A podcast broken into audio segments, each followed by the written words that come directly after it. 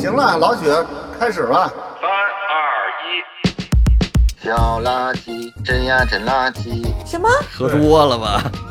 邋遢小鸡就是你。哦，这还挺好的。说话呀你！谁说呀？你！说呀，喊什么都忘了。您不忙的时候不好。真是个怪人。我们是地三鲜。您不忙的时候好，我是老许。我是野人，我是独桑，我是小北。哎呦，四个人终于聚齐了，但是呢，仍然是线上，而且还刚才出现四一些个网友嗯事故。由于今天这个腾讯会议给我们的时间满打满算只有这个六十分钟，所以大家要抓紧输出自己的观点。对，那个就是说话的时候快进一点五倍，是吧？嘴皮子跟不上。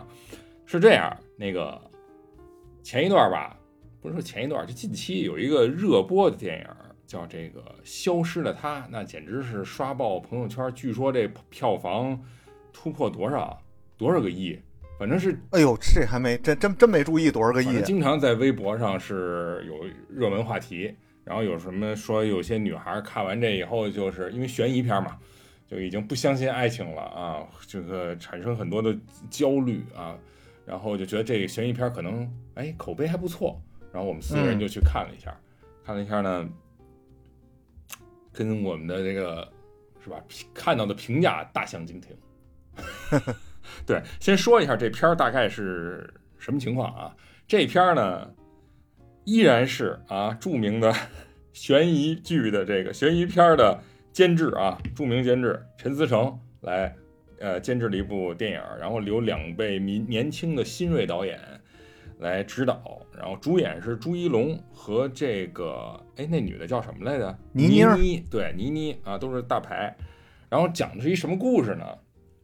就说这个朱一龙演的这个人啊，叫何飞，然后他和这个他这个妻子啊，李木子，这名字我觉得可能有点来历吧，我觉得是吧？在这个结婚一周年李，木子嘛，你看木子也是李，其实就是李李。李李啊，李李和嗯。李李一起呢，就是这个结婚周年的旅行之中啊，结果这女孩呢，这李木子呢，突然就这个失踪了，然后这个何飞就去这个警察局报案啊，啊，多次报案，人家也都不受理，但是呢，这个一番这个痛苦的这个挣扎之后，有一天他在酒店里醒来的，自己床上醒来的时候啊，发现身边睡着一女人，然后这个女人呢，自称是他的老婆，就是李木子，但是他觉得这明显不是一人啊，于是把警察也给叫来了，就说这不是我老婆，然后他那那老那个假老婆就非说是，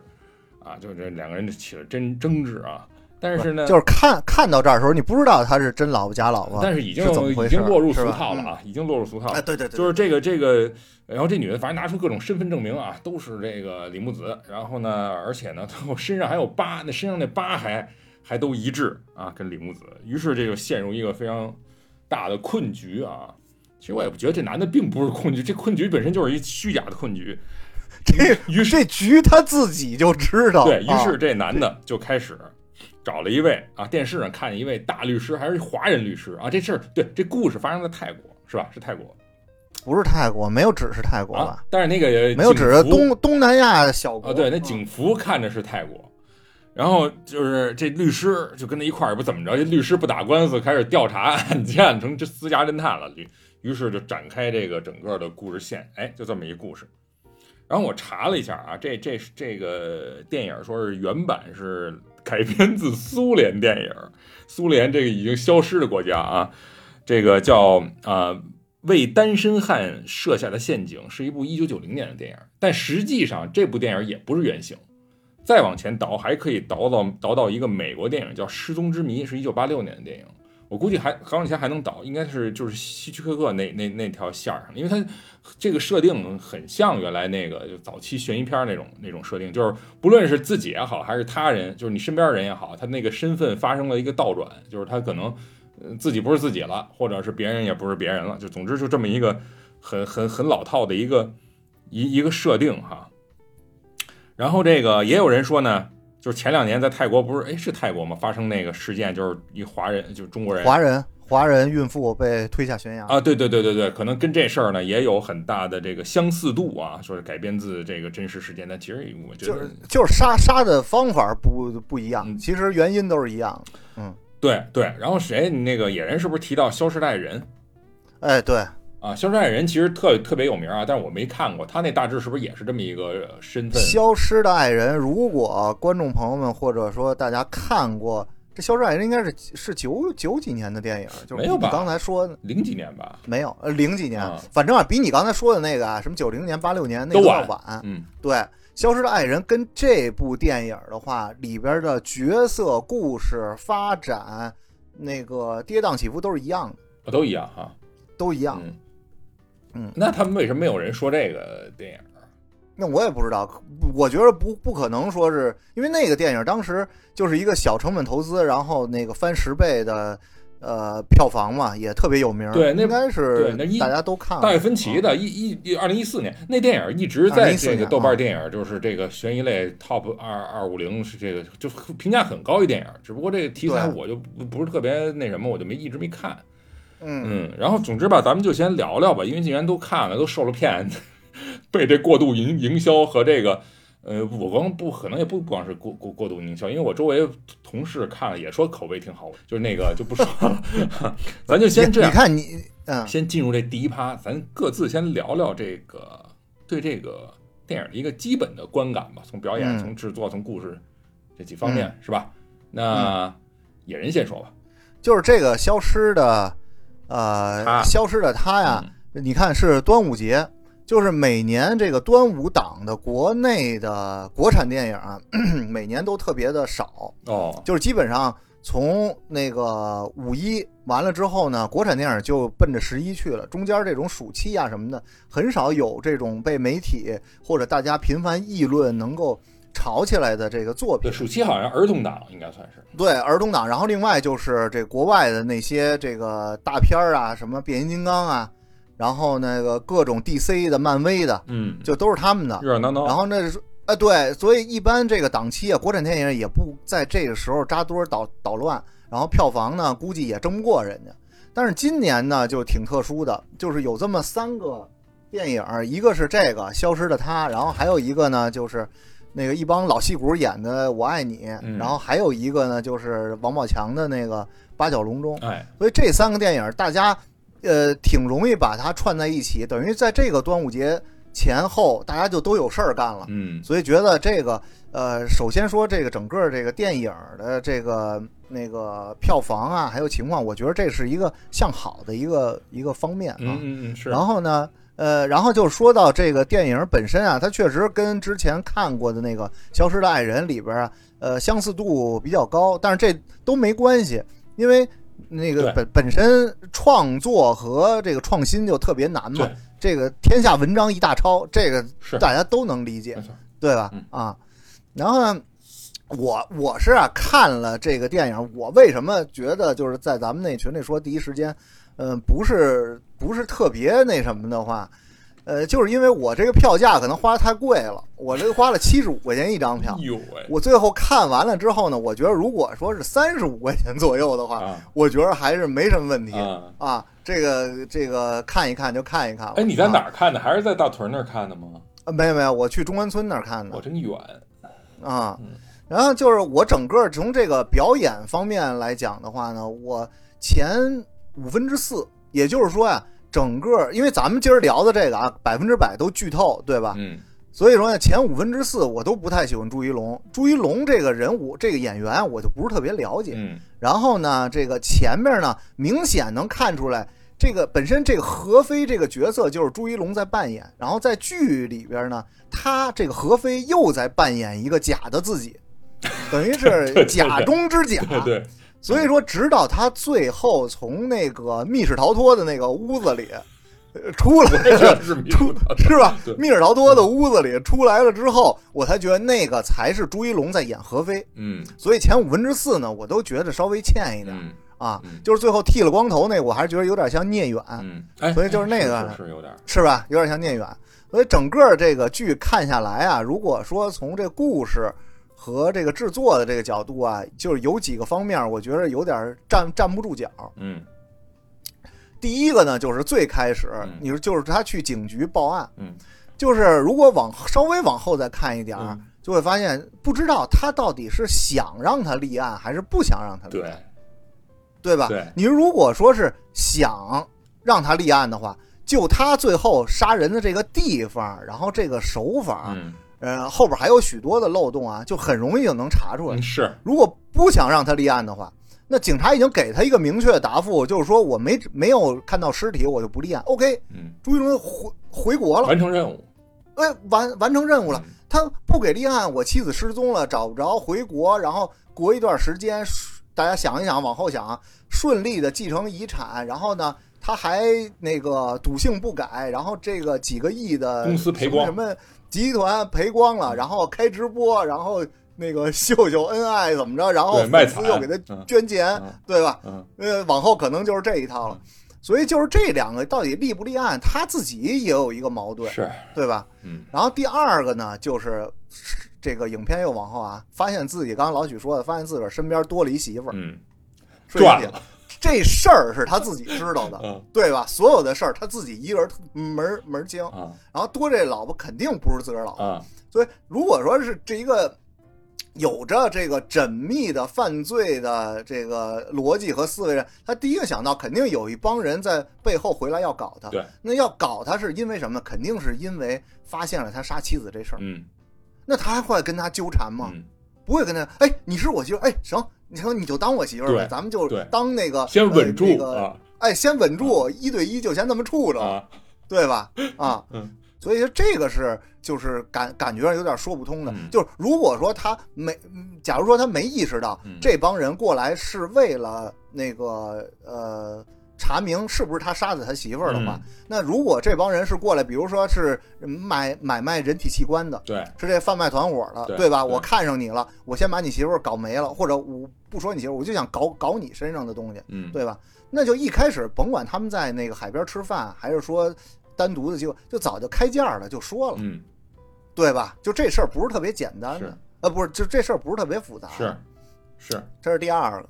然后第三个呢，就是我不知道你们注不注意到啊，这这个水里的那笼子，嗯怎么水里的笼子，我不知道你们是怎么一个想法啊？嗯我看那个第一想法，那是一观景点儿，嗯？我认为那是一个防沙笼呃，反正那个就是它上边有一个格个沙笼啊，对，就是格沙笼嘛，就是一个那格沙，这个明显不是朱一龙他能够自己完成的，没错，他一一定是那个东西一直在那儿直在那儿，就是这个东西啊，它不是说何非说那儿能够看到这个天天上，可能那那儿就是一个观景点儿，能是当地人只要是晚上或者到那个笼子里往上看，就能看到这个景色啊对。所以呢，这个笼子如果它是一个观景点的话，是根本就不可能说是消失，没错，或者十五天都没人发现没错。而且十五天怎么没泡芙能了？啊。对 是福尔马对林吗？对，哎，对，你说这也是，当时我就稍微笑场了，这点。稍微养过点鱼的人啊，就都有这个经验。只要有其中有一个生物或者有一个鱼嗯同同类嗯，就是在濒死的情况下，嗯它其他的鱼类就开始不等它断气儿就开始分食了，喵喵的，所以根本嗯对，就根本不可能是那个状态嗯。而且十五天，嗯对吧？而且倪妮团队从后来演，从这国内，从国外。这个那个团队整个都落地了，飞回来。嗯。其实倪妮知道他最后手机信号消失就在灯塔附近，嗯。他又知道最后是跟他去潜水了，嗯，就稍微您再稍微往前迈一步，哎对，您就下水了，下水就找着了。对对对对，没错。所以很多人说这烧脑，我就觉得倪妮在知道很多线索之后，他只是给了观众一个哎意识，但是剧中人他没有任何的调查的这个动作，啊，对稍微一调查他就知 知道怎么回事儿。对 对，烧观众的脑，啊，是，自己不动脑。但是观众有脑子吗？我现在也很怀疑这点，所以不是，所以我觉得他这个片儿有一个很大的问题，就是为什么现在很多人看完了评价都不是很好，就是因为他在人物刻画方面，我就觉得这些人就是对立不住，他的人物不深入，就是每一个人都感觉就是在演戏。你说朱一龙和倪妮他们演的不好吗？嗯他们演的挺好的，嗯完全演出了他们电影学院专业这个院校出来的水准。嗯但是你说他们的人物有什么能让你记住的点？嗯，对，嗯能让你记住的点，或者是说动人、打动人的地方吗？嗯，我觉得没有，就包括最后朱一龙他看到那个呃，就是她怀孕的那个那个子宫那叫什么照片影像的时候，嗯他哭了。对，那 B 超那那图片他哭了的时候，我都觉得那一点儿都不打动人，就觉得怎么莫名其妙的。也可能跟导演有关系，我所以我就这个电影。就当时我就不太想去看，然后是因为我真的不太喜欢陈思诚这个人，因为这个电影其实知道他相当于幕后的这个主要的一个人就是陈思诚嘛，虽然导演不是他，对吧？，但是编剧还有监制都是他，没错，对他肯定有很大的话语权。而且这个电影全篇都充斥着那个，就是陈思诚他以前电影的一些元素的那种感觉，包括嗯他在编剧上面对于女性的一种他自己的一种理解和定位。我觉得，包括他对婚姻的一个理解，我觉得这都，反正就是不太喜欢他这个人，所以这个电影一直都是用一种特别冷静的，嗯，因为我本身是一个很感性的人，有一些电影真的就是看到后面是会哭的，是因为它真的是有一些小的细节，就是可以打到打到你的内心的。我觉得这种电影才是好的电影。嗯，像这种看完了就觉得他们是为了让大家烧脑而烧脑。哎，那你看完以后，你有没有觉得恐恐怖呢？我没觉得恐怖，我觉得特别搞笑，就是觉得这是一件什么事儿啊？这是一件，就是倪妮他们做的这个局，我觉得这个在现实生活里，反正我这辈子肯定遇不到这样的闺蜜，就肯定不可能是发生我们真实生活当中呢，就是这些人别遇见这样大堆人，又有钱又有闲又好管闲事儿，啊，然后还什么都会干，又会演。对，又会演，然后什么剧务，然后什么那个布景，然后所有的这些都自己干，我觉得是这是不是有点儿？这个就是整个就是模仿的那个《消失的爱人》是，吧？这里边从人物从人设，这都是这样。而且这个倪妮跟那个李木子啊，呃，两个人啊已经超越了友情，我是这么啊觉得对后边啊有对后哎，我越看到那块儿也有这种感觉，就觉得他们两个人可能是有点那个意思。嗯是。就是这样才能把自己呃尽量说服自己，就是因为超越了友情，所以倪妮才能义无反顾的从国外拉着他的团队一块儿过来帮他弄这个事儿，是。对吧？是。是有多有钱啊？就是我觉得他很多对人物的这个设定就立不住，就一看到这个人干的这个事儿，然后就就会有好多问号冒出来，你就不会嗯去沉到这个里面去想、去感受，而是去琢磨，哎，这倪妮怎么他怎么这个回事？他怎么那么有钱啊？他干嘛的呀？就漏洞太明显。不过刚 才小北老师刚才说了一句话，我还那注意到了，就是你说这个很多人呃评价不好，但是啊，我看到的周围年轻人的那评价，我其实更奇怪的是，为什么很多人觉得它好？就是年轻就是他人他没有生活阅历。嗯，就是他们可能没有结过婚，或者没有太丰富的感情经历的时候，没有经历过太多人性，见见到很多人性恶的方面的时候，他可能看到这个就是觉得说，哎呀，原来坏人是这样子的呀，嗯，就可能会让他们觉得很新鲜吧。明白，行，呃我觉得你说现在年轻人觉得好看，我觉得人家觉得好看也没问题，因为他没看过之前的，他没他不知道之前有过类似的东西就哎哎哎，我就给你举一特简，就是这两天的一例子啊，就是现在不是七一那个香港回回回归嘛，回归有一个大湾区晚会，嗯，就是大湾区歌唱晚会，嗯然后是所有的港大湾区，对，就是港香港的明星，嗯，然后呢和内地的明星组成这么一台这个、呃演演唱戏码大联欢。老戏码，对，如果你是一个八零后的一个观众和再往前，你会觉得这个都特别好。红白歌会，对，如果说你是一个零零后的话，你会觉得这帮老东西都不知道他们在干嘛嗯，啊。哦，是就代沟呗，对嗯，哎，对你，因为他你看过之前的，你才知道什么叫好。他没看过，他只是能从现在的角度上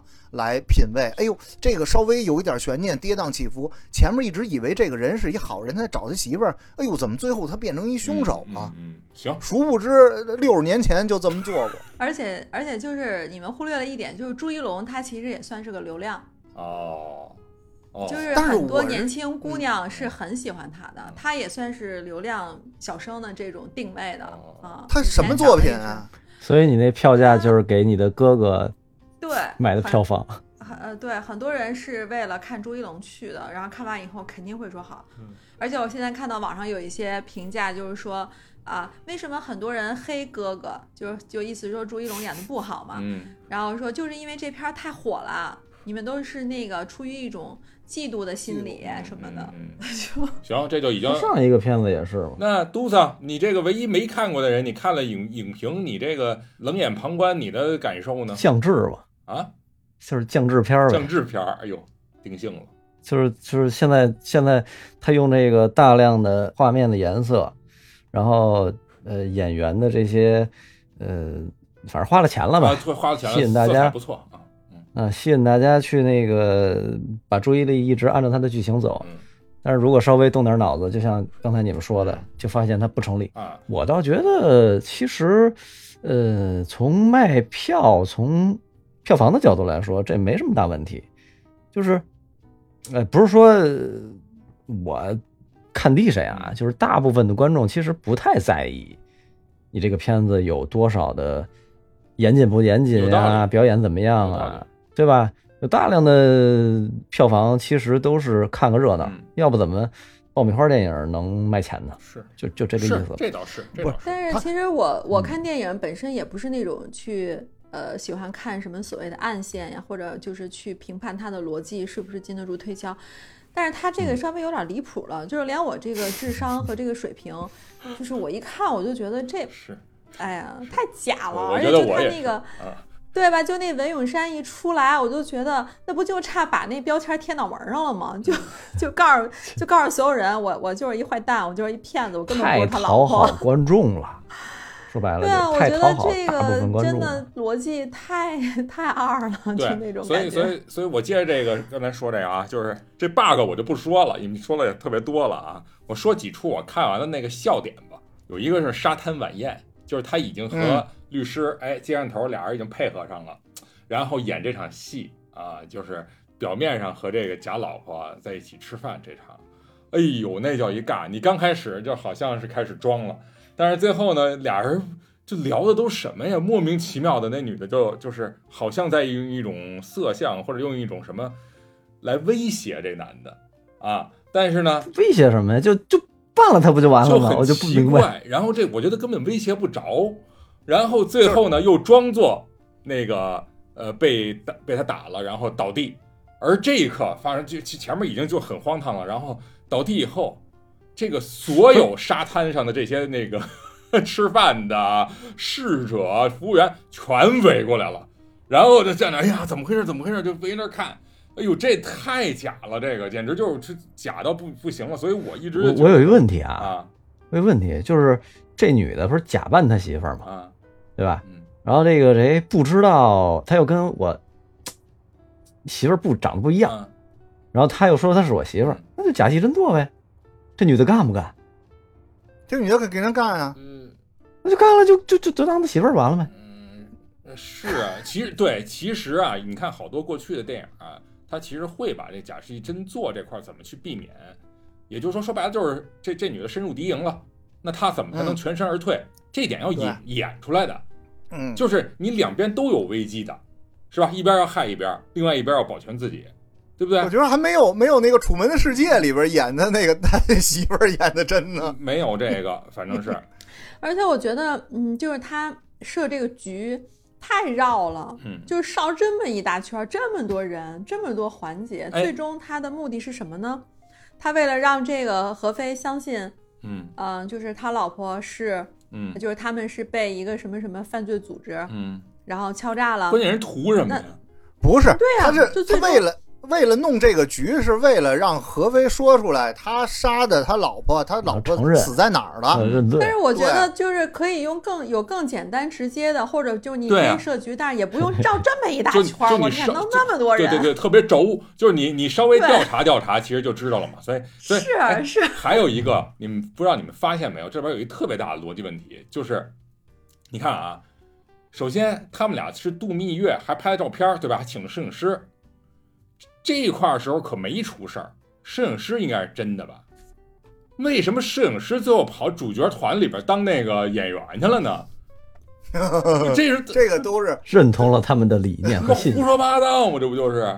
这这就是完全是他们就是没没什么道理。你别忘了，主角团那几个人都是他们所谓倪妮在法国的同学、什么老师之类的。学团队，对，是那个那个导演和那个就演演演演艺学校的人，对吧？就是好像是这么一机构。这首先就是一个那什么，然后再加上那个那个那个什么手术室那逼问的那环节，那那儿我就觉得真的这个电影就从刚开始是一悬疑的开头，然后进入一个类似那个综艺或者小品那个状态，最后到逼问的那个状态就变成了刚才野人说的，就 就是一密密室逃脱脱了，然后就是这么一这么一个情况，就觉得我我就不不大家看了一剧本杀，嗯。哎，对对对，对，跟剧本杀差不多，而且最后警察出现的时候特别逗，这些警察仿佛在跟妮妮去介绍，呃，去那汇报工作。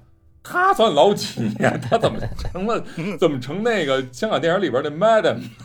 他最后没有那个提一下标识，妮妮的身份是什么？对，妮的身份就是一个泰国一个一个一个什么那个小王爷的那个另外还有一个，千金，对我我还有就就就要就要提提一句，这陈思诚啊，包括这导演整个编剧团队啊，有一个特别格局特别低的一个事儿，这个这个就是为为黑而黑，我觉得就是。这个影片里充斥着对东南亚国家的偏见，虽然他没有提具体哪个国家，嗯，对用，各种都市传说这种呃虚假的事情，然后渲染这种恐怖气氛和这种社会的混乱，然后就觉得这个到东南亚玩去就不安全，所以就是导致就是大家看完以后，不光是对这男的是吧，就是失去信心，然后这个觉得对爱情失去信心，而且对出国旅游也失去了这个呃信念，就基本上这么一这个他有可能是一命题作文，啊有可能有可能，你看那个陈思诚，他以前的电影不都是背景是东南亚国家吗？哎，但是我就想对比一下《误杀》，我认为《误杀》还确实是一个非常好的商业片了，就是在这，而且悬疑嗯。它是、它是一层一层剥开的，就这主人公就是你知道你知道它好在哪儿吗？因为《误杀》那个电影吧，就虽然你看我看了这么长时间，我依然能记得一些情节。嗯对就是他的他的人物，他的主角人物是能立得住的，是他是有你你能带入情感去理解他为什么要这么做，你觉得他这么做的逻辑是你可以接受的，因为从情感的角度，你觉得啊他这样非虽然说很离谱，但是他这么做了，我觉得我可以接对，受。它是可这情势一步一步逼着他走到这一步，对，但是这个片儿就感觉这里面的人都神经病嘛，对，都不太正常。你对你都不正常对，就是对，就他就给我的感觉就属于是什么呀？就是先给你看一张白纸，你看没有？你猜猜后边是什么？啪一翻过来，满纸都是字儿，一满满满篇儿的故事。但你这不能这么拍呀！你哪能这么拍呀？你这个完全没有什么没有什么技巧，这这这这就是这么一个其实之前我忘了是谁说来着，就是其实戏剧里面人物是很重要的，你人物立不住的话，你这个故事根本就不会打动人，就对啊，没真实感。没法拍。那这样，这不提到人物，咱就一个一个说说吧。进入第一趴、第二趴，就是这个演员和表演的这个评价，也可以提一提大家就是印象最深的一些桥段，刚才没提到那些都可以说一说。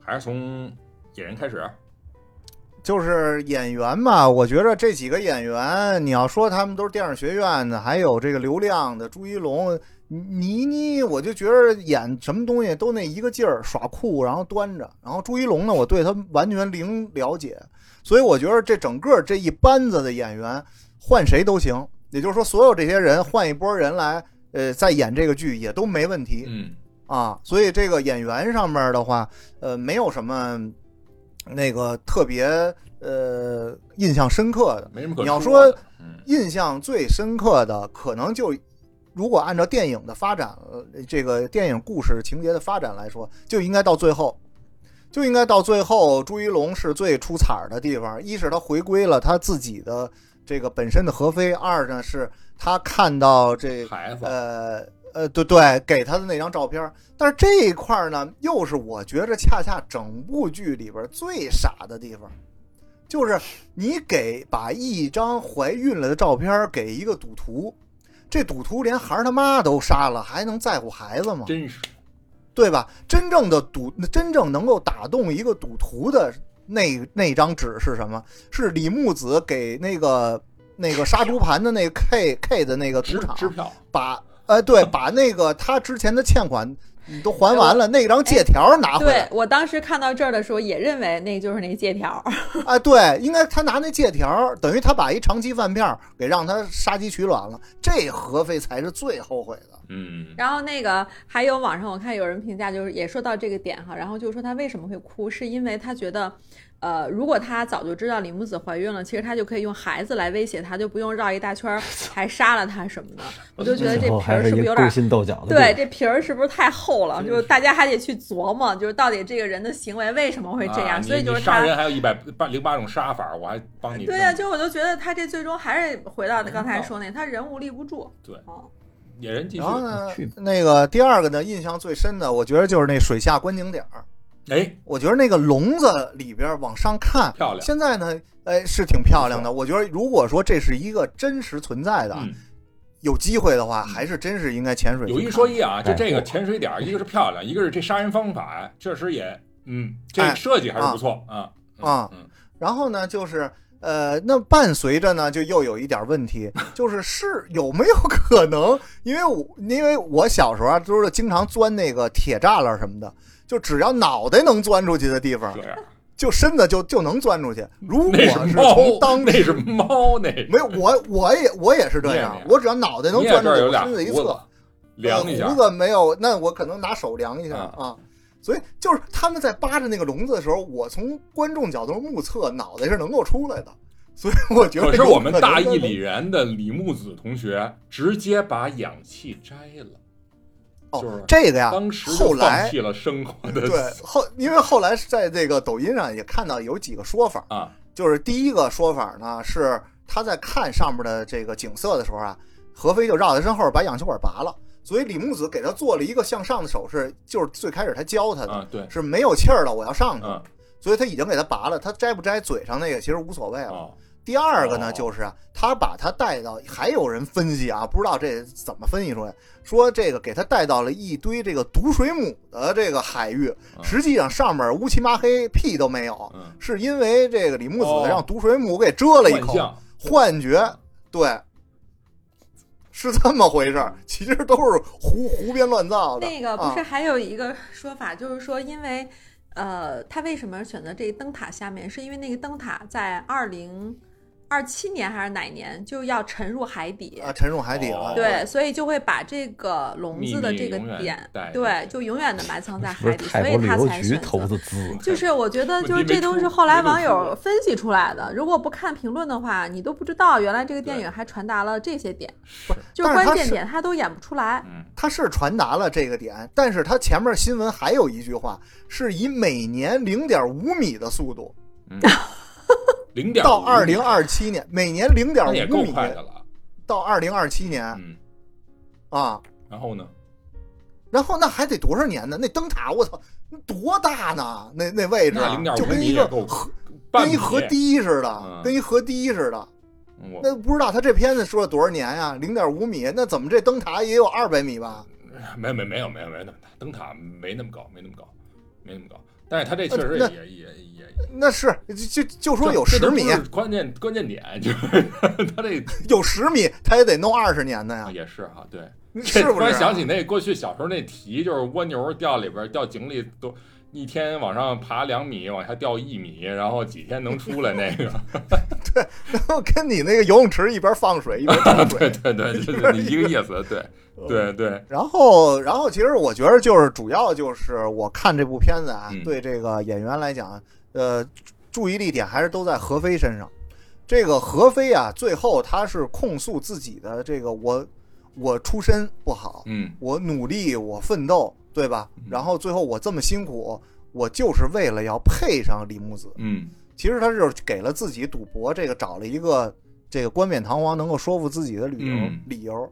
然后从这里边呢，我们反正呃后来聊啊，就觉得这个其中确实反映出一个就是人与人的这种阶级啊，它确实是不可逾越的。你像李木子的这种阶级，嗯，跟何非的这种阶级，虽然我们说人不分贵贱，但是它这种阶级差是存在的。嗯就何非这种人，典型就是这么多这个女生或者自媒体说出来，看完都说啊，这个这个跟男朋友又怎么翻车了，又又又不好了，从电影院出来又找不着人了。但是你没分析，你身边的这个男的，他是这种类型吗？还有你自己，你自己是千金大小姐吗？啊哎，对，是不是啊？就何非都已经反映出来是降智了，你还让他们想这个？嗯那不行，我们必须把这个道理说清楚，挽救广大的女青年。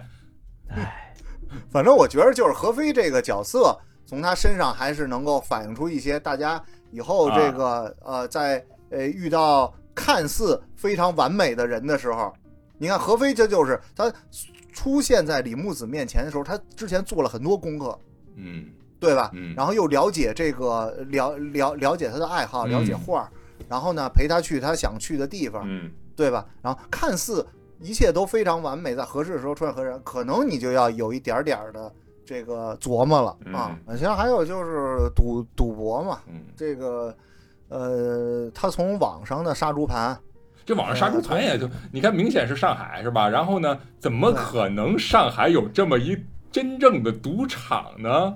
这就胡说八道。网上怎么可能最后让他能够提现？他提到对线之后到线下越挣越多，越挣越多，然后这有一过程，然后慢慢赔。赔的时候呢，还这个赌场还管他，还给他借钱，怎么可能呢？对稍微调查一点他的出身，他们零偿还能力没。有这个对啊，也没有不不动产，然后那个什么都没有，没担保。嗯，呃，没有担保嗯，对吧？然后嗯所以哎，但我发现你们都没没提起那谁啊？你们都没提起那个杜江啊啊，警察演警察那个，他怎么了？就是你们没对演的他太差，是吗？都不值得一提，什不是么我还玩意儿。啊？我还就对他他那个印象他那深的做做做过医美，不知道不知道是做过什么，他那眼睛啊，有点死牛眼，那个瞪的嗯。太就是没对眼神是死的，而但且，嗯，哎，我有一点没看明白的，啊。就是，嗯，影片刚一开始的时候，他不是去报案嘛，啊。然后报案不是那那警局里的人都不理他，给他轰出来了嘛，嗯，然后他坐那河岸海海边儿，然后那是过来那警察是杜江吗？对，。就是他，是就是就在那他那个时候，他那个时候怎么就已经出现了？那时候就已经被倪妮弄回来，他们就已经开始设这个局了，是吗啊？是因为那已经是一星期以后了吧？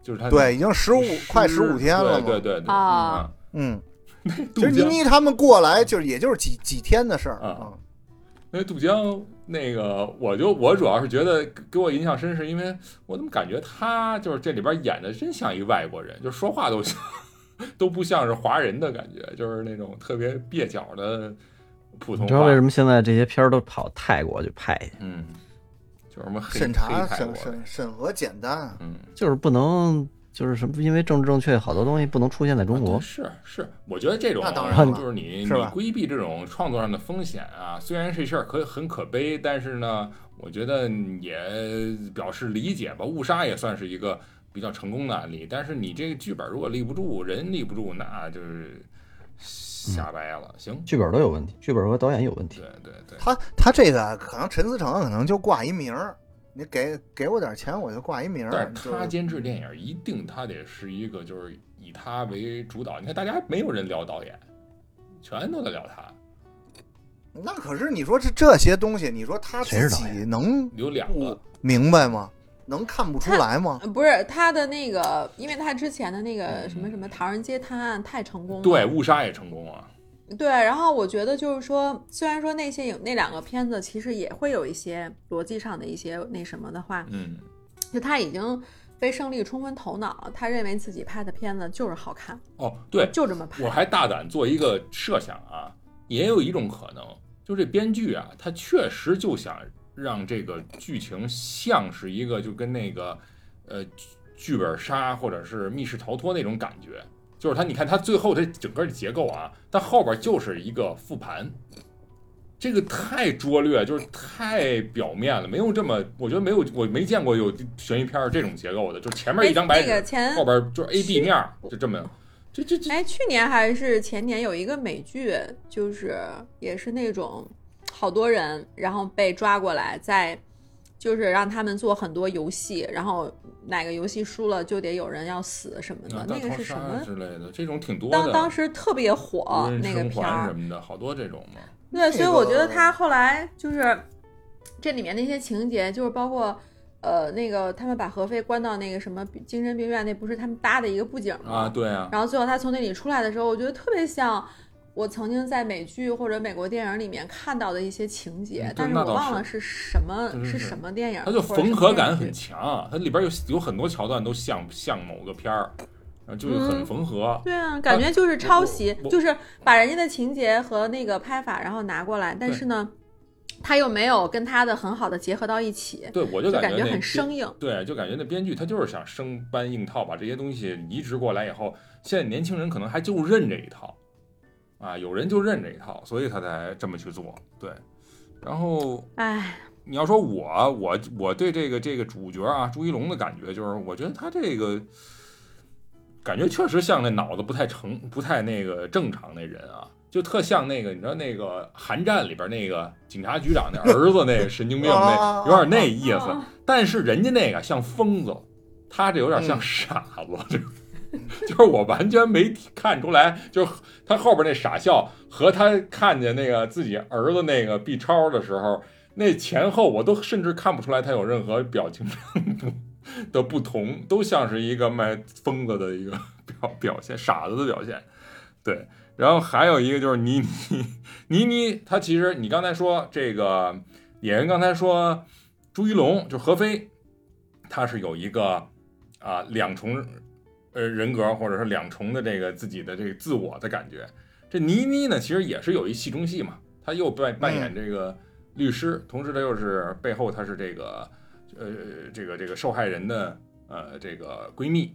但是呢，她她这戏中戏也没演好一个好律师，所以这个何非最后被绑在手术台上的时候，冲她大喊说：“这个你不是说你是金牌律师吗？”对啊就我看到这儿的时候，我也乐了，哪有他妈金牌律师跟这儿逼问一个人一个那个他怀疑的对象呢？就就也是非常非常搞笑。对，其他的也是，我觉得也没什么没什么太多印象，就是这种演员，我就就印象比较深的就是泰国这警察啊，这这这帽徽像一大菜花一样，巨大个。还有就是现在这个片子啊，就是被大家每一部片子，就是你拍一个特普通的片，都能被大家解读成这个烧，脑，哎，烧脑，就是他能，哎，我现在也不知演道这这些老说这几个这些点啊，就比如说他现在大家又开始说脑花这部炸裂，脑花这部剧是是影射张继科和景甜，嗯，就是大家都是怎么发现出这些点的？哎，说的还有理有据的，还都是那么回事儿。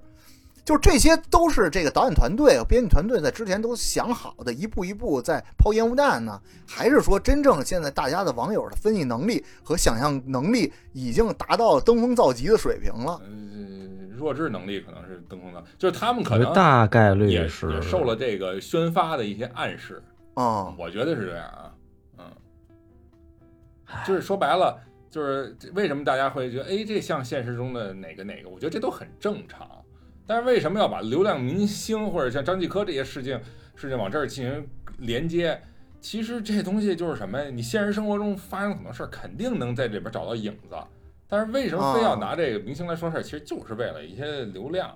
你说，就是说嗯，那个这个导演团队这个胆子大，只有他们敢说别人不敢说的事儿啊。说这部片子，所以才能吸引你去看。啊嗯，。对，就是也，而且哎，这事儿也没有张继科也没有人别人说不敢说什么的吧，没有什么忌讳吧？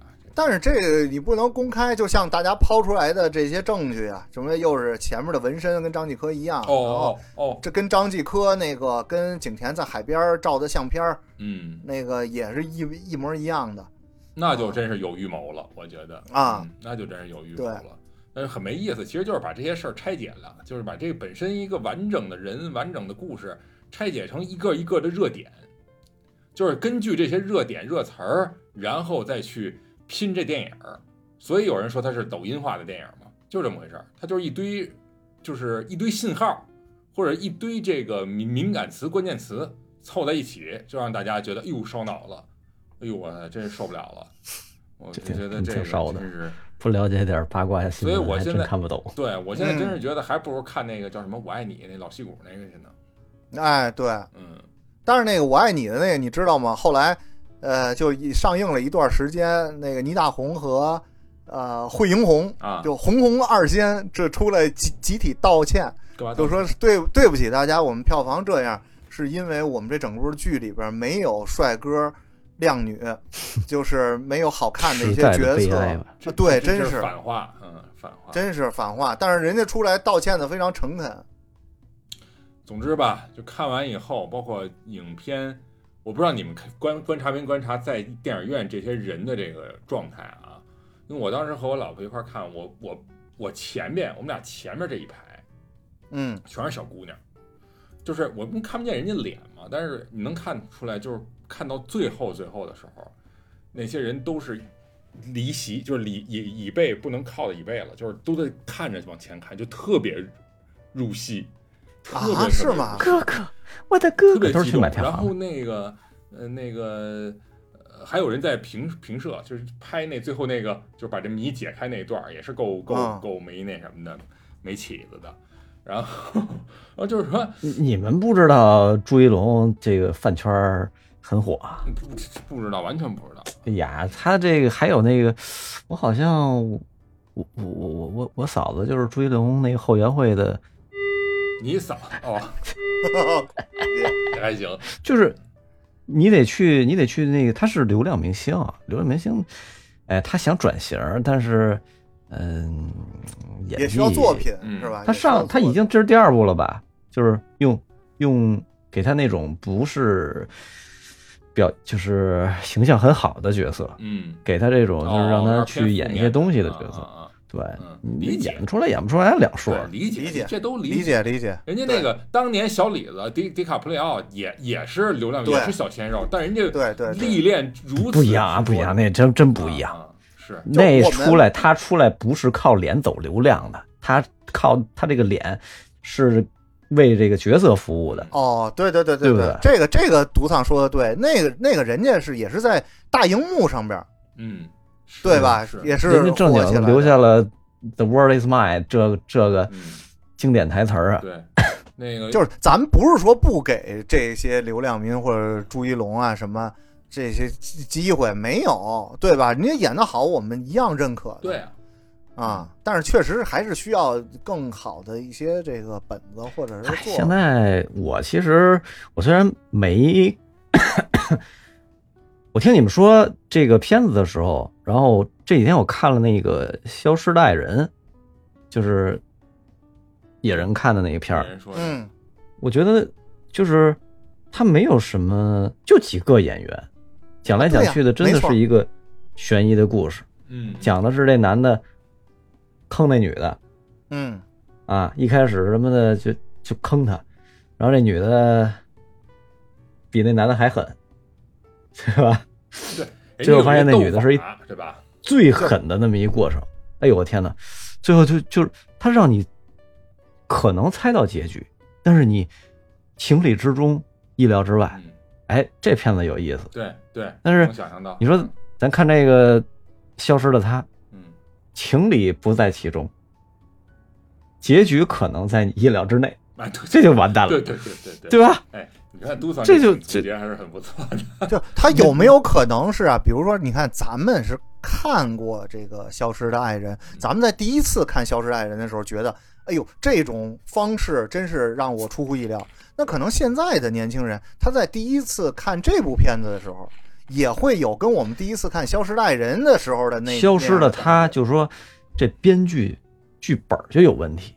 啊，不是且不说导演是不是呃让这些演员，我觉得演员可能相对来说还还还还就责任吧没那么大嗯，但是没那么大。嗯，这剧本儿它就不合理。是不是？刚才野人的意思就是说，就是说他知道不合理，他说的意思是问，就是说为什么这些孩子们或者这些年轻人觉得好觉得好，哎，是不是是这个原因？是不是因为没看过啊？是不哎，是？对他，因为就跟咱们第一次看那个是一样的。对我觉得跟但是啊，跟人有关系，啊，你说什么？跟什么有关？我觉得跟人有关系。就算现在的年轻人去看那个《消失的爱人》，他可能也不会觉得那个好。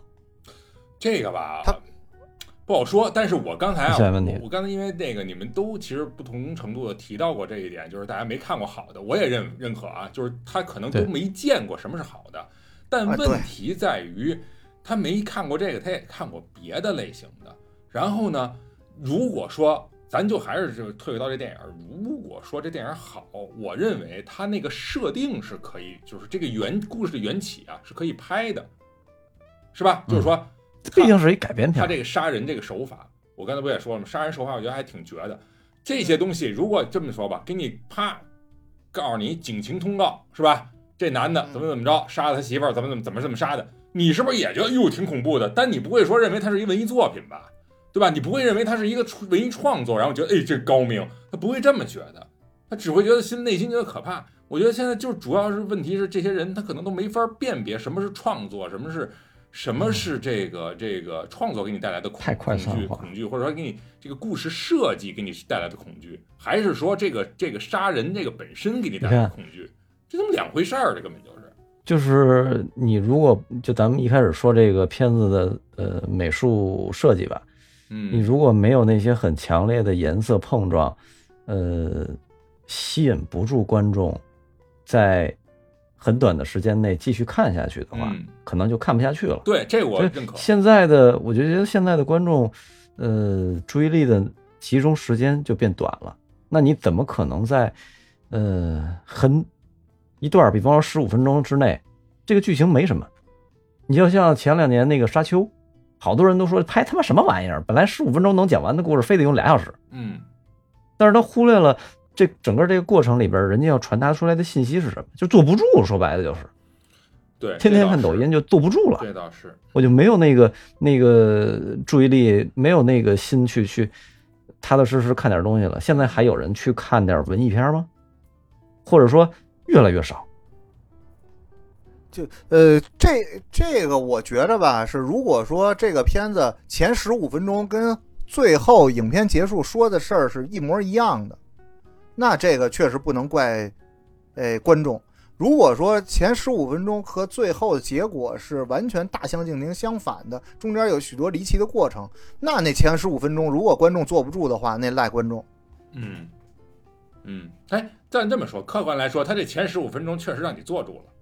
啊，对它对，开头是一个是一个标准的悬疑片，甚至这种类型悬疑片的一个开头，嗯没错。而他就是刚才那个独丧说的，他就是这些颜色呀、画面的质感呀，这个也是让观众能够坐住的点嘛。这俩导演我看了一下，年轻导演是好莱坞那边就是有过这那边经历的啊，然后他们呃就是摄影出身的，就是在色彩这块儿肯定是啊就是很肯定没没问题的，对吧？对啊，很棒的嗯，对。嗯，视觉这块儿出身的，所以这这这个，但是就是过渡啊，包括声音里边大量用了很多这个呃单独设计的这个呃古典乐的这个桥段，过渡啊太过度，在我哎这个，但啊看来非常过度。。对但是你要说音乐来讲的话，我觉得他那个偏是偏尾曲嘛，嗯，我觉得还是有深度的也。有人说那个那个对不不错，那个片尾曲好听那，个歌还是也说是抄，就是他那可能有抄，但是我我不不知道啊，但有人这么说啊，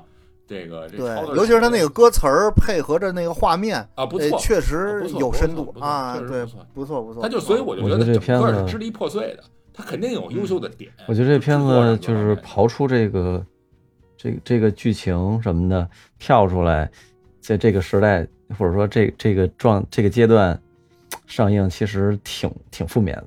挺负面的。你这本来就，你不是刚才说了吗？出了门儿，这情侣之间就开始嗯互相看不顺眼，嗯，或者说是产生一些呃恐惧感。对，所以我我在朋友圈里看到有一个老师啊，就不说是谁了，也是一知名的，他就自己看完以后，他就说，他说现在的姑娘们看完这个，如果不相信爱情，那可真是白看了。电影就是 就是完全不是那么回事儿。就是看完这个电影受影响的，那百分之百都是恋爱脑。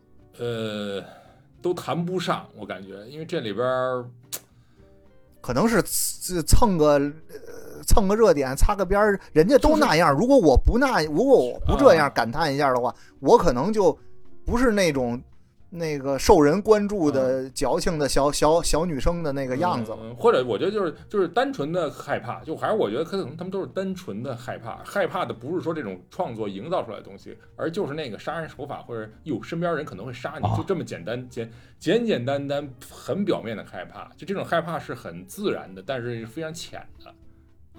如果多多想一步的话，这是一个婚姻的极端化的表现，对吧？你你，然后对这个，那是不是会有很多小的矛盾呢？小的矛盾会不会慢慢的变化成那种矛盾呢？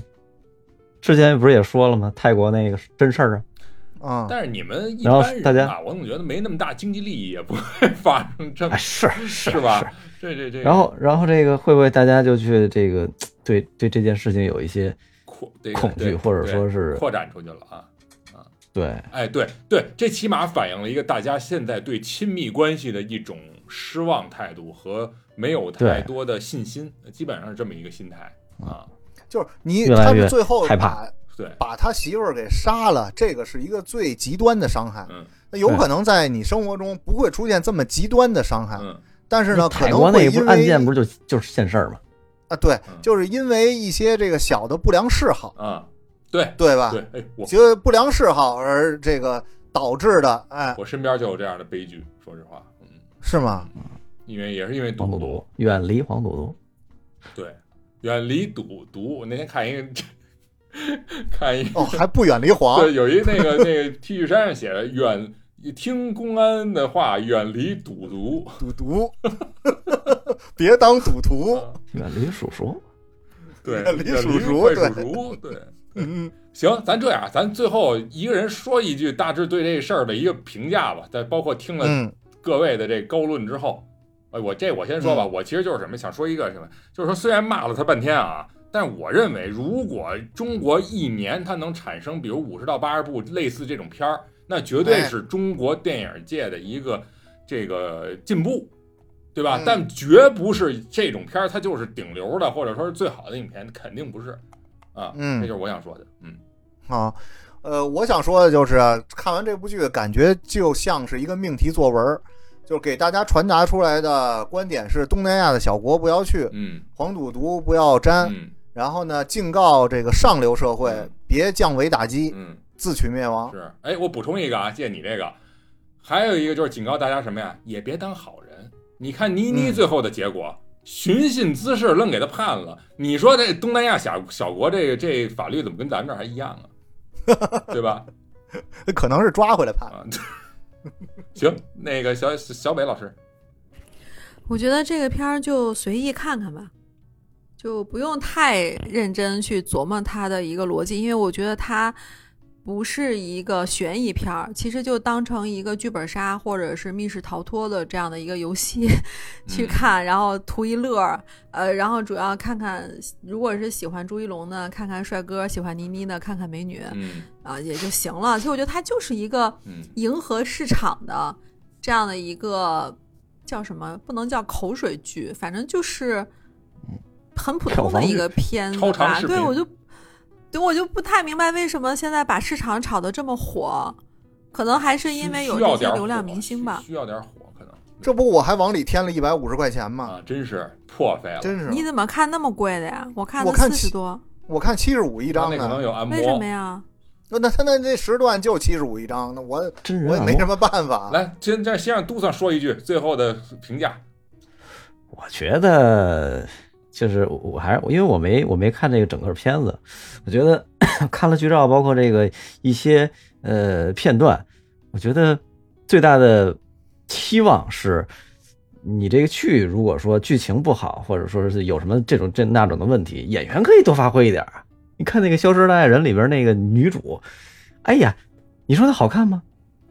她肯定长得不是很好看，不是那最好看的，但是有一些时候的那种表演出来的状态太牛逼了。嗯，如果说包括呃这个这个《消失的她》里边这个女主，或者说某一个演员能展现出来这种状态的话，我觉得也是值得一看。这个里边文咏珊是吧？嗯他就在往这个方向在表现。嗯你知道我我嗯我为什么说那个《消失爱人》里边那个女主特别牛逼？就是她化妆的时候是一个是一个就是站在山顶上的人，他不化妆的时候可能是一趴在泥泥里的人，就这么大区别。嗯呃，你就觉得你就说这个演员的可塑性是有多大？嗯包括他的精气神儿，他的那种状态完全就不一样。我觉得这就很有意思。是是，反正咱那个我就觉得老想起那唐僧，就那个是那个《大内密探零零七》里边那谁那个人那个嗯罗家英说的。啊，说这个什么，你这表演就是那表情做作，略显浮夸，这几个人都、都是这表情做作，略显浮夸。对，这还说的都真客气。啊，真是。那么感谢你的收听，《地三鲜》将在各大音频平台上线，欢迎大家收听订阅，一键三连，随手转发。如果您对我们哥几个聊的内容有共鸣、有建议、想质疑、想吐槽的，都欢迎你在评论区留言输出，互动交流，我们都会回复。